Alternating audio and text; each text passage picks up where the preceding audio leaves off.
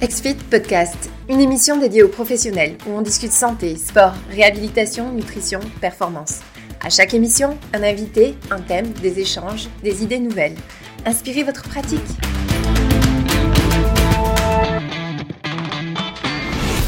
Bonjour à tous, euh, merci beaucoup de vous joindre aujourd'hui dans ce nouveau webinaire. On a un webinaire aujourd'hui sur la préparation mentale euh, dans votre accompagnement. Euh, on va parler de c'est pour qui, euh, premièrement. Donc, est-ce que c'est pour vous? Euh, on va parler pourquoi, en fait. Donc, à quoi ça sert? Et on va parler de comment le, faire là, au final. Pour en parler, on a euh, Pierre Pupier, qui est le président de LNF, un organisme de formation en e-learning. Donc, merci de te jouer à nous. Pierre, comment ça va? Ben, très bien, bonjour à tous. Merci d'être avec nous ce soir pour parler de la préparation mentale. On est ravis de vous accueillir. En plus, je vois à droite qu'il y a des vous êtes dans le Canada, en France, en Belgique. Il n'y en a pas encore en Suisse, mais voilà, donc c'est super de vous accueillir de tous les endroits du monde. Et merci de vous intéresser à la préparation mentale. Ah oui, clairement. Est-ce que tu voudrais nous, euh, ben, te, présenter un peu là, en amont pour qu'on sache qui es-tu autre que le président de LNF? D'où viens-tu? Alors, euh, moi, je m'occupe d'un organisme de formation donc, qui s'appelle LNF, qui est basé en France, à Paris. On a un métier qui est super sympathique. Nous, on s'attaque aux sujets qui sont très complexes. Et notre métier, c'est de rendre ces sujets très complexes très facilement accessibles aux personnes qui en ont besoin. Alors en France, il y a un peu plus de trois ans maintenant, on s'est attaqué à la préparation mentale parce que, alors je sais pas si c'est comme ça dans tous les pays, parce que je connais moins euh, les autres pays, mais en France, la préparation mentale restait euh, uniquement dans le très haut niveau, dans le sport, et en plus uniquement pour les sports qui avaient les moyens financiers d'avoir un préparateur mental. En réalité, et on va en parler euh, dans ce webinaire, la préparation mentale concerne tout le monde. À l'intérieur, il y a des connaissances qui sont extraordinaires, qui changent vraiment la vie. Et donc, on s'est dit, on va, enfin, pas on s'est dit, mais on on a choisi de s'attaquer à ce sujet pour démocratiser la préparation mentale en France. On a super bien réussi. On est devenu leader français sur le domaine. On a plus de 60 euh, fédérations françaises de sport et comités ou ligues dans plus de 25 sports qui aujourd'hui utilisent notre formation pour apprendre aux entraîneurs euh, et aux éducateurs et puis aussi aux sportifs parce qu'il y a beaucoup de sportifs qui se forment aussi euh, comment on fait pour maîtriser son mental et surtout comment ça fonctionne. Alors pour nous c'est une très grande nouvelle parce que enfin on, on en reparlera. Voilà donc voilà qui je suis. Je m'occupe de oh. ce, cette société qui emploie 30 personnes et qui emploie 30 personnes à Paris. Voilà.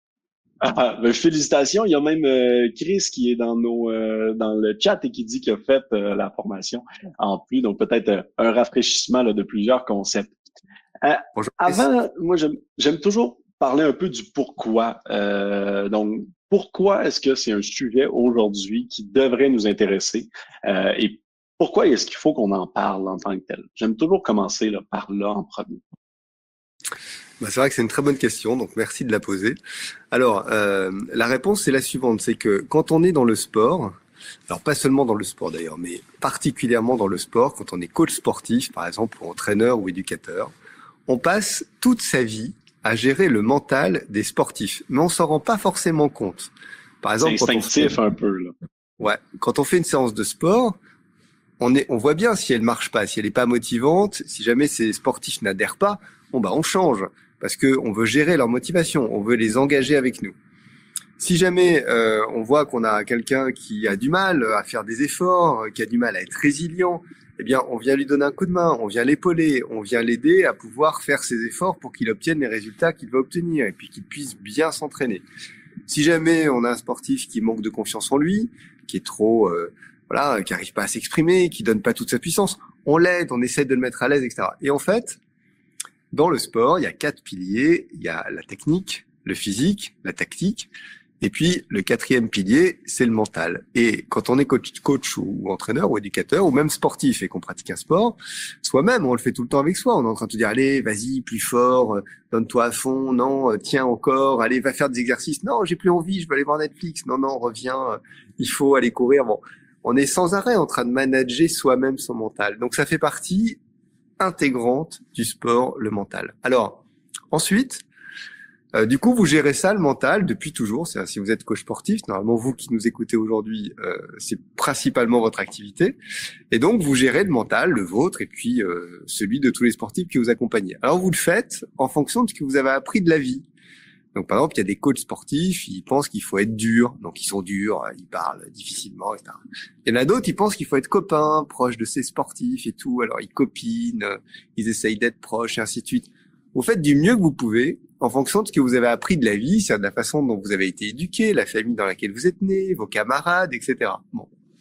Il se trouve que depuis à peu près 1970 ou 80, euh, on a fait des découvertes qui sont fabuleuses sur le fonctionnement, le comportement d'une manière générale de l'être humain, euh, les sciences cognitives, la psychologie positive, et on a eu des observations qui sont vraiment remarquables. Et la préparation mentale, ben, c'est ce que vous faites, c'est-à-dire qu'on s'occupe de la motivation, on s'occupe de la confiance en soi, on s'occupe de l'effort, mais non plus en fonction de ce qu'on a appris dans la vie, mais en fonction des découvertes objectives qui fonctionnent et de ce qu'on sait aujourd'hui du cerveau. Et on a du coup obligé d'y aller avec notre bagage personnel. Et ça permet d'être beaucoup beaucoup plus efficace. C'est pour ça que la préparation mentale marche autant et que c'est tellement dans le dans la discussion, dans l'air du temps, et tout le monde en parle et commence à l'utiliser, etc. Et c'est pour ça que nous on s'est attaché à la démocratiser. Ouais. Et donc, il faut effectivement jumeler ces deux-là, le, corps, le physique, avec le cerveau, le mental, pour obtenir tous les résultats. Et pour le mental, donc, il existe des techniques qui sont autres que simplement notre bagage personnel qu'on pourra là, euh, discuter euh, un, peu plus loin. Et moi, j'aimerais quand même aller dans le sujet, dans le vif du sujet, euh, et comprendre certaines de ces techniques-là, malgré qu'il y a une complète formation sur le sujet. Tu, tu, nous en diras un peu plus. Mais maintenant, on sait un peu pourquoi est-ce qu'il faut s'y attarder, hein, parce qu'on veut atteindre des objectifs santé avec nos clients. Mais maintenant, c'est pour qui? est-ce que c'est vraiment pour tous les entraîneurs, tous les coachs, tous les kinésiologues qui nous, qui nous écoutent?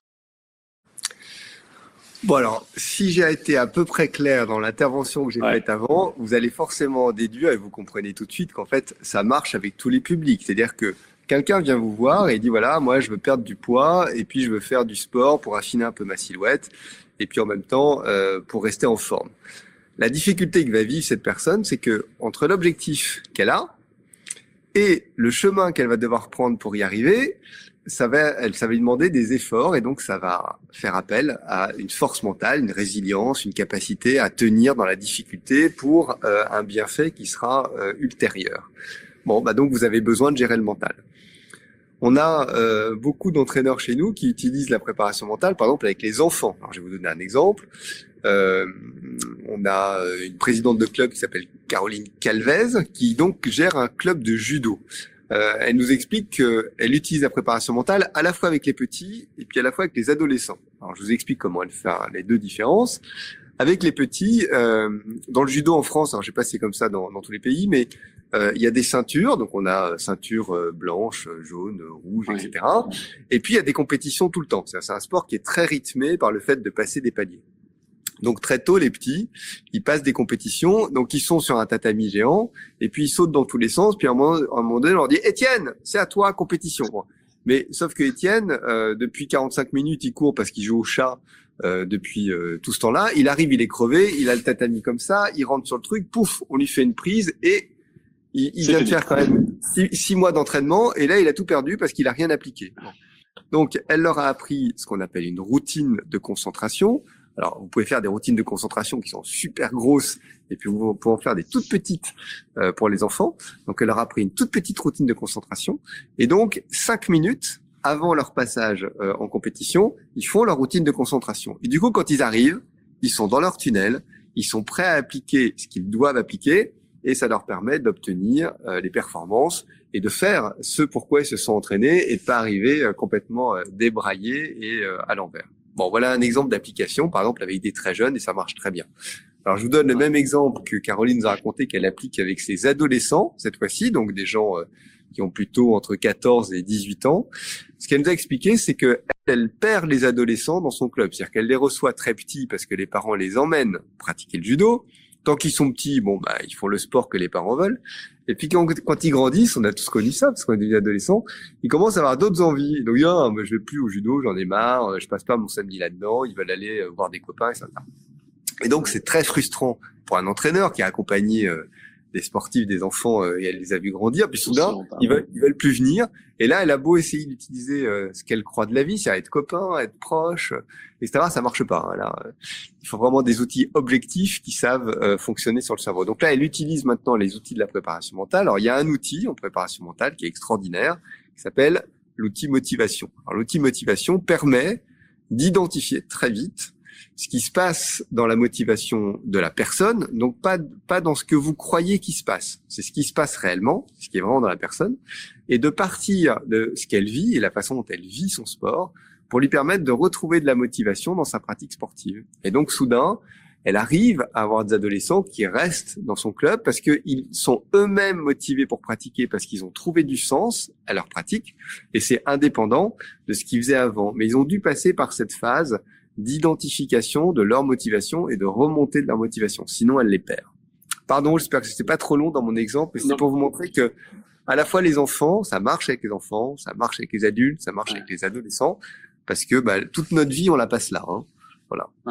Mais, mais ce, que, ce que je comprends, c'est donc vraiment pour tous les cerveaux en tant que tel. Tous les cerveaux peuvent, donc toute personne qui travaille avec un cerveau, donc ce qui veut dire pratiquement tout le monde, euh, sauf peut-être les programmeurs, ont, besoin de, cette, euh, de, de, ces trucs de préparation mentale et encore plus des coachs, des kinésiologues, etc., qui travaillent hyper avec la motivation d'une personne en tant que telle.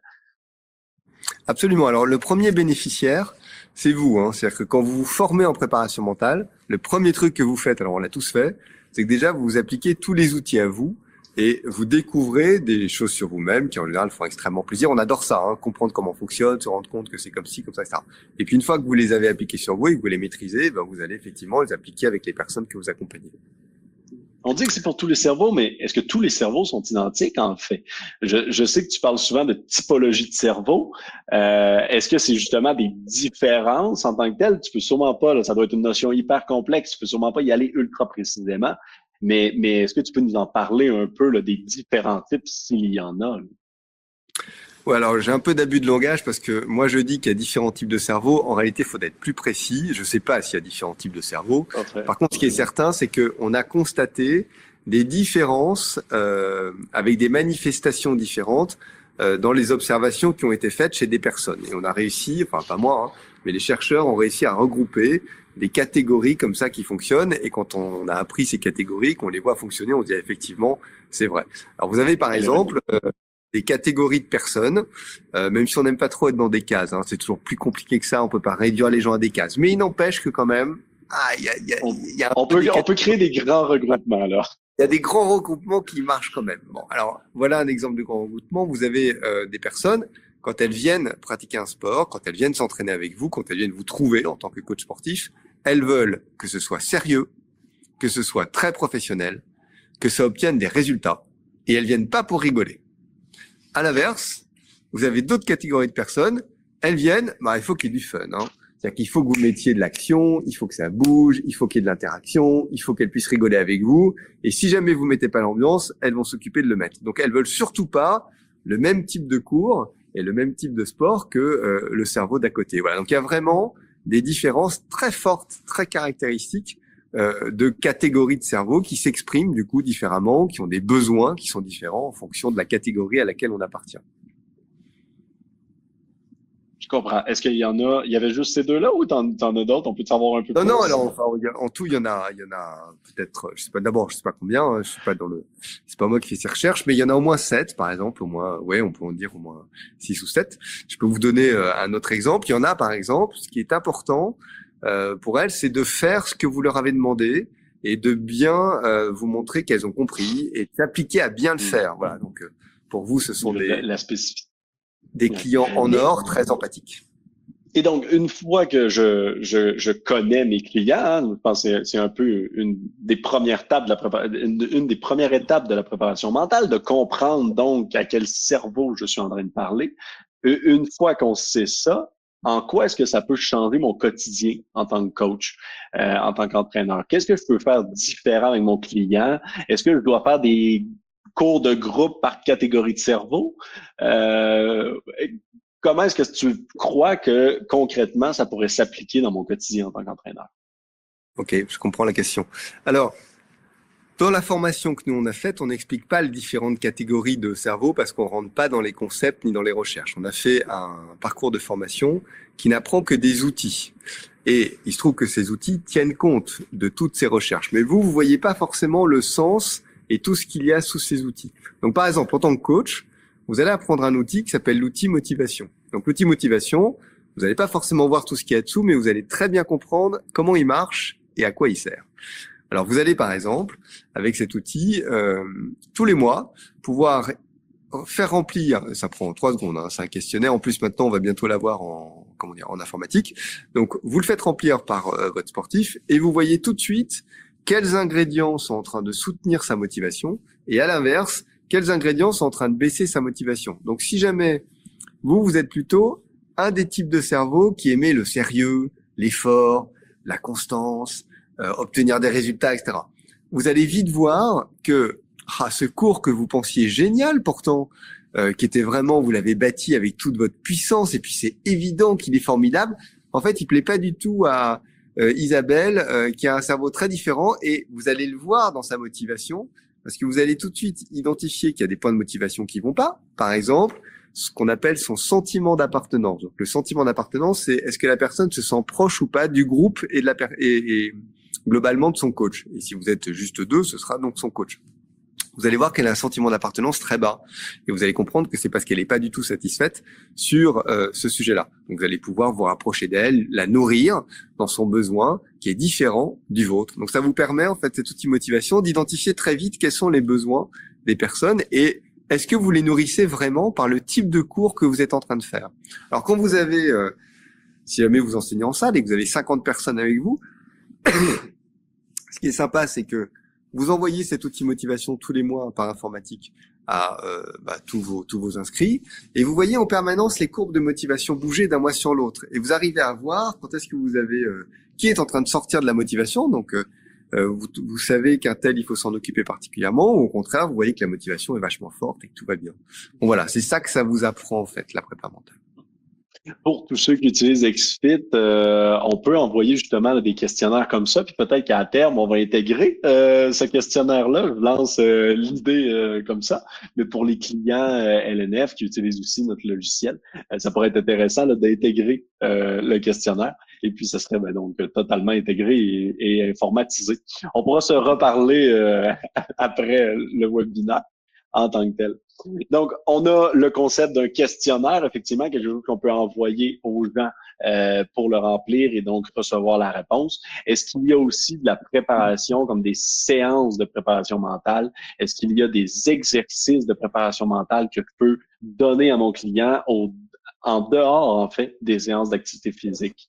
Euh, et si oui, en fait, si c'est possible, euh, quand les donner en tant que tel? As-tu des trucs? As-tu, quand, quand donner ces exercices-là?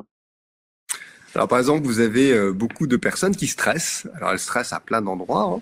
euh, y compris au travail par exemple, mais euh, parfois aussi pendant qu'elles sont en train de faire des exercices euh, avec vous, euh, elles ont peur de pas vous satisfaire, elles ont peur de pas être au niveau, elles ont peur, voilà, donc ça génère un stress. Bon, et c'est vachement intéressant d'identifier, enfin quand vous êtes proche, en général, hein, en tant que coach, vous êtes proche de vos sportifs. Donc une fois que vous identifiez que quelqu'un vit un stress euh, pendant vos séances de sport, mais peut-être aussi dans la vie d'une manière générale, si vous en parlez avec elle ou au travail, ben vous allez lui apprendre à poser ce qu'on appelle une routine de gestion du stress. Alors la routine, c'est quelque chose qui se construit de manière très précise. Il faut respecter, euh, il n'y a rien de compliqué, mais il faut respecter un ordre assez particulier. Et c'est juste, la routine, c'est juste des exercices mentaux. C'est pour ça que ça s'appelle préparation mentale, parce que on se prépare mentalement comme on se prépare physiquement. Donc vous allez faire une routine, par exemple, de euh, gestion du stress. Vous allez lui apprendre cette routine, vous allez la poser avec elle pendant votre séance, quand vous serez avec la personne. Vous allez construire ça. Ça prend, euh, en fonction du temps que vous allez mettre, ça peut prendre 5 à 15 minutes pour être construite. Et puis ensuite, cette personne, elle va répéter cette routine et elle va pouvoir le faire quand elle est dans sa voiture, quand elle est sous sa douche, quand elle est en train de faire la queue à la poste, à plein de moments de sa vie. Pourquoi? Parce qu'une routine, on arrive à la mettre en place que quand elle devient mécanique. Alors ça, ça concerne quelque chose que vous connaissez tous, qui est euh, le changement d'habitude. Je sais que c'est très dur de changer ses habitudes quand on en a. Elles reviennent au galop et même quand on a de la volonté et qu'on veut les changer, bah c'est super dur de se changer. On dit par exemple je vais arrêter de manger de la pizza le soir. Ah, c'est difficile. Voilà. Et donc euh, euh, en fait, on peut pas changer une habitude euh, par la volonté ni par un claquement de doigts. Il se trouve que ça marche pas comme ça quand on est chez les humains. Il faut euh, passer par une étape et il faut passer par l'étape. Donc routine, c'est il faut déjà construire sa séquence mentale, c'est le type de pensée qu'on veut avoir. Il faut les construire d'une certaine manière. Une fois qu'on les a construites, ensuite, il faut faire cette pensée le plus de fois possible. pendant des journées, toutes les, pendant des semaines, des mois, on s'entraîne à avoir cette pensée. Donc, par exemple, vous allez penser à quatre choses qui sont successives et vous allez toujours penser au même. Voilà, vous allez faire plein de fois sous la douche pendant une minute, les yeux fermés, le soir avant de vous coucher, euh, le matin, peu importe. Et soudain, eh bien, cette pensée, grâce à un ancrage préalable, elle va pouvoir devenir automatique. Donc, toutes les fois que le stress va arriver, vous aurez juste à déclencher votre ancrage et tout le reste, les connexions neuronales seront devenues tellement habituelles que ça va automatiquement s'enclencher et ça, ça va changer votre pensée. Voilà, ça c'est le fonctionnement par exemple de routine. Je comprends. Si euh, tout le monde qui nous écoute, vous avez des questions ou quoi que ce soit, n'hésitez surtout pas à les poser euh, dans le chat. Je vais pouvoir les poser à notre intervenant Pierre. Excuse-moi? Ouais, je, vais rajouter quelque chose sur les routines parce que j'ai un exemple qui me revient. Comme tout à l'heure, je vous ai parlé de Caroline Calvez, qui était présidente d'un club de judo. Euh, je vais vous donner cet exemple. Un jour, Caroline nous a envoyé un long texte pour nous dire ah vous savez pas ce qui m'arrive, c'est génial j'avais un de mes pratiquants de judo euh, qui n'arrêtait pas de rater. Alors en France, on passe euh, le permis de conduire, euh, qui est une épreuve un peu stressante parfois euh, pour les jeunes. Et euh, bah, ça faisait déjà deux fois qu'il le ratait et dans un état de stress incroyable. Et là, enfin, ce jeune, il a réussi à avoir son permis de conduire. Et quand sa maman lui a dit mais comment t'as fait, etc., il a expliqué en disant bah en fait j'ai utilisé la routine de gestion du stress que j'ai apprise pendant que je faisais donc la maman avait envoyé un long SMS qu'elle nous a renvoyé Caroline en disant mais merci beaucoup, je savais pas que vous appreniez ça aux jeunes, c'est formidable, grâce à vous il a pu gérer son stress, du coup il a tout de suite voilà. Donc une fois que les personnes ont appris, alors ça peut être pour les jeunes, hein, par exemple quand vous apprenez une routine de concentration, les parents adorent parce qu'après les enfants l'utilisent avant de faire leurs devoirs par exemple, ou alors quand ils sont à l'école, bon ça aide énormément, ou quand vous passez un examen pour les jeunes. Enfin voilà, il y a plein d'applications et vous allez pouvoir accompagner, enfin vous mettrez ces outils vous allez pouvoir accompagner euh, vos sportifs que vous, que vous gérez tous les jours ou toutes les semaines, mais sur plein d'autres sujets. Et quand vous discutez avec un sportif et qui comprend que vous allez lui apporter tout ça, et pas uniquement entre guillemets euh, de la dépense physique ou euh, de la dépense cardio, mais qu'en plus il va pouvoir modifier certaines parties de son mental qui le gênent grâce à vous, grâce à ce que vous allez, vous allez lui apprendre, bah là il adore vraiment son coach. Voilà. Oui, clairement. Puis son sentiment d'appartenance augmente aussi parce que c'est plus que seulement du sport là, en tant que tel. On se fait demander dans le chat là, justement où se former en préparation mentale. Euh, je vous mets là, théoriquement en bas à gauche, je crois. Vous allez avoir euh, un bouton, euh, remplissez ce formulaire là, simplement pour vous rendre directement euh, sur euh, LNF et puis ils vont pouvoir sûrement vous recontacter directement. C'est comme ça que vous allez faire suite au formulaire, Pierre? Oui, alors absolument. Donc euh, c'est une formation qui est 100% euh, à distance. Alors pardon, une fois que vous, êtes, vous avez mis vos coordonnées dans le formulaire, les équipes vont vous rappeler, déjà vont répondre à toutes vos questions, vous en aurez plein. Prenez bien le temps de vérifier que la formation est faite pour vous, c'est-à-dire qu'elle va bien répondre à vos demandes, expliquer comment vous voulez l'utiliser, qui vous êtes, euh, à quoi c'est censé vous servir. Si jamais ils pensent que ça va pas du tout vous servir comme vous en avez envie, on vous le dira. Il faut pas vous former ça sert à rien de mettre ce temps-là. Si par contre ça correspond bien, on vous expliquera pourquoi, etc., etc. Alors en France, il y a une particularité, c'est que les formations sont prises en charge, alors pas toutes, mais certaines, lorsqu'elles sont reconnues par l'État et qu'elles permettent d'obtenir euh, une certification en préparation mentale reconnue par l'État. Il se trouve qu'à l'NF, on est devenu l'organisme euh, qui est habilité à certifier en préparation mentale avec une certification reconnue par l'État. Donc quand vous suivez notre formation, déjà elle est prise en charge, du coup elle est financée par ce qui s'appelle le compte personnel de formation. Et ensuite, euh, vous passez euh, un examen, on a plus de 95% de réussite à la certification, donc ça veut dire qu'on vous forme bien. Et ça aussi, ça se fait à distance. Et après, vous avez une certification en préparation mentale qui est reconnue par l'État français. Félicitations euh, pour euh, cette reconnaissance par l'État français. Et puis pour les Canadiens, malgré tout, si vous voulez faire une formation, vous allez être malgré tout euh, formé. C'est juste qu'effectivement, vous n'avez pas ce concept de compte de formation. mais selon votre employeur, on peut avoir des équivalents. On a deux questions dans le chat qui m'intéressent de, de, te relancer. la première, c'est est-ce qu'on peut avoir un exemple concret de routine, par exemple, de gestion du stress là, en tant euh, alors, comment je peux vous donner ça rapidement euh, Alors, dans une routine, voilà les, les principaux composants. D'abord, il faut que vous ameniez votre sportif à choisir ce qu'on appelle un marqueur ou un, un, oui un marqueur, on va l'appeler comme ça. Donc, euh, je sais pas, euh, là c'est très personnel un marqueur. Hein. Euh, par exemple, souvent la personne admire quelqu'un. Alors ça peut être un sportif de très haut niveau qui est toujours calme, zen, ou des fois ça peut être un de ses camarades ou une copine qui est toujours qui arrive à rester calme en toute situation. Bref, un premier marqueur. Des fois, ça peut être aussi le nom d'un endroit. Par exemple, si euh, pour vous un, élément de détente fabuleux, c'est, euh, je sais pas, un coin particulier du Costa Rica, parce que c'est votre euh, endroit préféré, eh bien, vous, avec une mer spécifique et une plage spécifique, vous allez prendre ce nom et ce sera votre marqueur. Voilà. Donc, vous allez prendre l'habitude à chaque fois de commencer par votre marqueur. Et puis ensuite, une fois que vous allez donner ce marqueur, vous allez prendre l'habitude de alors là, après, vous choisissez en, en, routine de gestion du stress, soit quelque chose qui va vous détendre. Donc, si jamais on reste sur le concept de la plage, vous allez énoncer votre concept de plage et puis vous allez apprendre à visualiser cette plage qui vous détend tellement. Donc, vous imaginez devant, ah oh là là, voyez cette plage, c'est fabuleux. On est bien. Elle est belle, etc.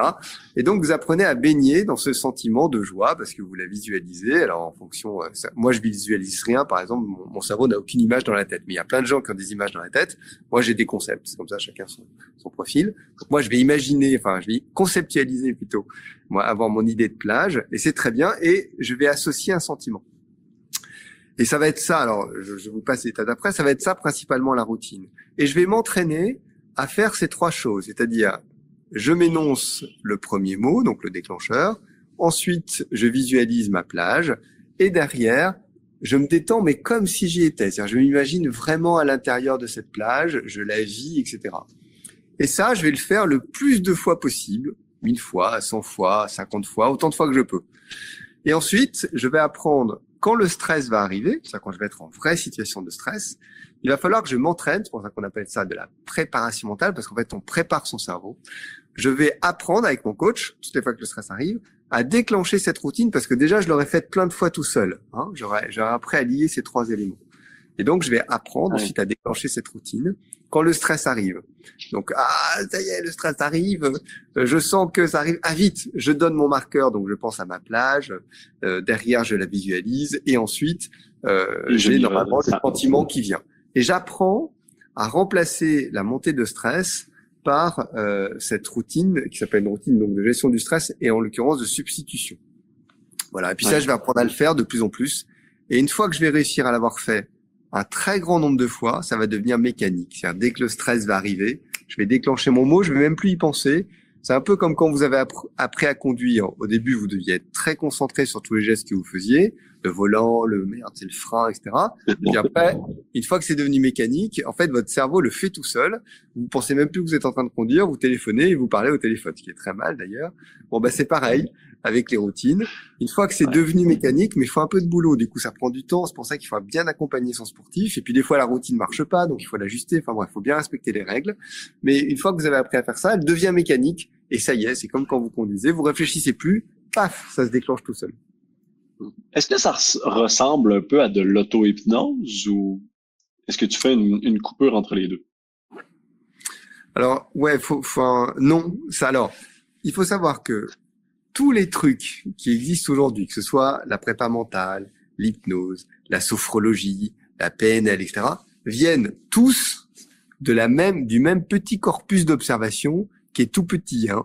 C'est-à-dire qu'on sait des choses depuis 50 ans, mais on sait pas euh, des choses incroyables. Il se trouve juste qu'on a fait un saut quantique de, de, de la Grèce antique, de Platon, Aristote, ensuite en passant par Nietzsche, Descartes, Kant, Heidegger, etc. C'était à peu près de la pensée en chambre et souvent n'importe quoi. Alors, sauf pour Heidegger qui était un peu plus observation, qui observait un peu plus les choses que d'autres, mais voilà. Et à partir des euh, vraiment de la naissance de la psychologie, et particulièrement de la psychologie positive ou des théories euh, comportementales et cognitives, etc., et des sciences cognitives, on a commencé à avoir un peu plus d'informations basées sur une observation réelle. Voilà. Et tout vient de là, hein, c'est le même corpus. Euh, ensuite, bon, voilà, l'auto-hypnose, euh, j'ai des comment dire, j'ai des réserves sur ce sujet-là, donc je, je vais pas m'exprimer au cas où il y a des personnes. Excellent. Passons donc tout simplement. Là, une autre question que je trouve euh, quand même très très intéressante. Si on retire le stress, donc à part la gestion du stress, quel est le problème rencontré le plus souvent parmi les sportifs ou non? Est-ce qu'il y a autre chose que la gestion du stress? Ah, il y en a plein. Par exemple, vous avez euh, un des grands trucs, par exemple, c'est la concentration. Alors, après, tout dépend de quel, euh, de quoi on parle. Si par exemple vous pratiquez un sport à un haut niveau, un truc essentiel, c'est la concentration. C'est-à-dire vous ne pouvez pas monter en niveau si vous n'avez pas un niveau de concentration extraordinaire. Euh, le problème d'un entraîneur qui accompagne un sportif euh, qui essaye de passer des étapes importantes, c'est que à part dire concentre-toi, à part lui montrer en analyse vidéo, regarde, tu vois, là, t'es pas concentré, c'est pour ça que tu as perdu ton duel. Comment je fais concrètement pour apprendre à mon sportif à être concentré? Parce que le sportif est d'accord, oui, je suis pas assez concentré, oui, j'aimerais bien corriger ça, mais je fais comment? Là, euh, si jamais l'entraîneur n'est pas formé à la prépa mentale, pour préparer son sportif à savoir comment fonctionne la concentration et mettre en place ces actions qui permettent de monter son niveau de concentration, typiquement, il n'y a aucune chance d'y arriver. Alors, si jamais vous êtes coach sportif, euh, par exemple, je vais vous donner un autre cas. À mon avis, vous devez y être rencontré, enfin, vous devez y être confronté très souvent. Vous avez par exemple quelqu'un qui vient, qui est vraiment très motivé au départ pour faire du sport parce qu'il veut perdre du poids, parce que etc. Et puis il fait deux trois séances et il s'arrête. C'est-à-dire vous perdez votre client parce que vous voyez bien que bah, il va, il tient pas en fait. Il n'a pas la, la, la, motivation intrinsèque personnelle pour faire les efforts. Il a une difficulté dans l'effort. Bon, ça c'est que du mental. La, la résilience, c'est la capacité à tenir quand on doit faire un effort. C'est pas physique, hein, c'est pas athlétique, c'est que du mental. Alors sauf si vous demandez de soulever des barres de 1000 kilos alors qu'il n'a pas de bras, mais à supposer que les exercices que vous lui donniez soient en lien avec sa capacité physiologique et anatomique, c'est vraiment que du mental. Là, vous avez, vous avez besoin d'utiliser deux outils qui sont toujours les mêmes et qui marchent incroyablement bien, qui sont l'outil motivation et l'outil fixation d'objectifs. Par exemple, vous ne savez pas, parce que tant qu'on n'est pas formé, on ne sait pas, mais quand vous fixez des objectifs, les trois quarts du type d'objectif qu'on fixe sont démotivants pour le cerveau. ils sont peut-être motivants dans votre croyance personnelle, euh, L'autre peut très bien dire, ah ouais, ça, ça m'intéresse, c'est ça qu'on va faire. En réalité, vous êtes en train de faire en sorte que quand il va commencer à bosser, le cerveau, ça va lui couper les pattes. Vous lui avez posé des objectifs qui sont non engageants et non motivants et qui vont pas soutenir sa motivation quand il va pas les atteindre facilement. À l'inverse, il y a des fixations d'objectifs.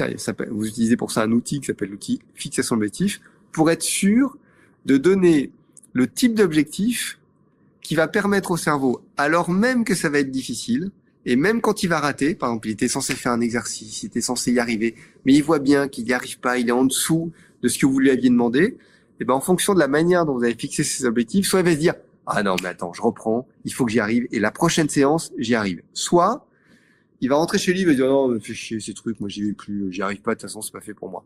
Et ça dépend uniquement, uniquement, allez, dans 80% des cas, parce qu'il y a toujours des exceptions, mais dans 80% des cas, ça dépend uniquement de la façon dont vous avez fixé l'objectif avec lui au départ. Donc typiquement, voilà, la préparation mentale, enfin, ça concerne euh, pas seulement les sportifs de très haut niveau avec les problématiques de concentration que j'ai énoncées, mais ça concerne déjà juste quelqu'un, par exemple, qui veut améliorer son programme nutritionnel.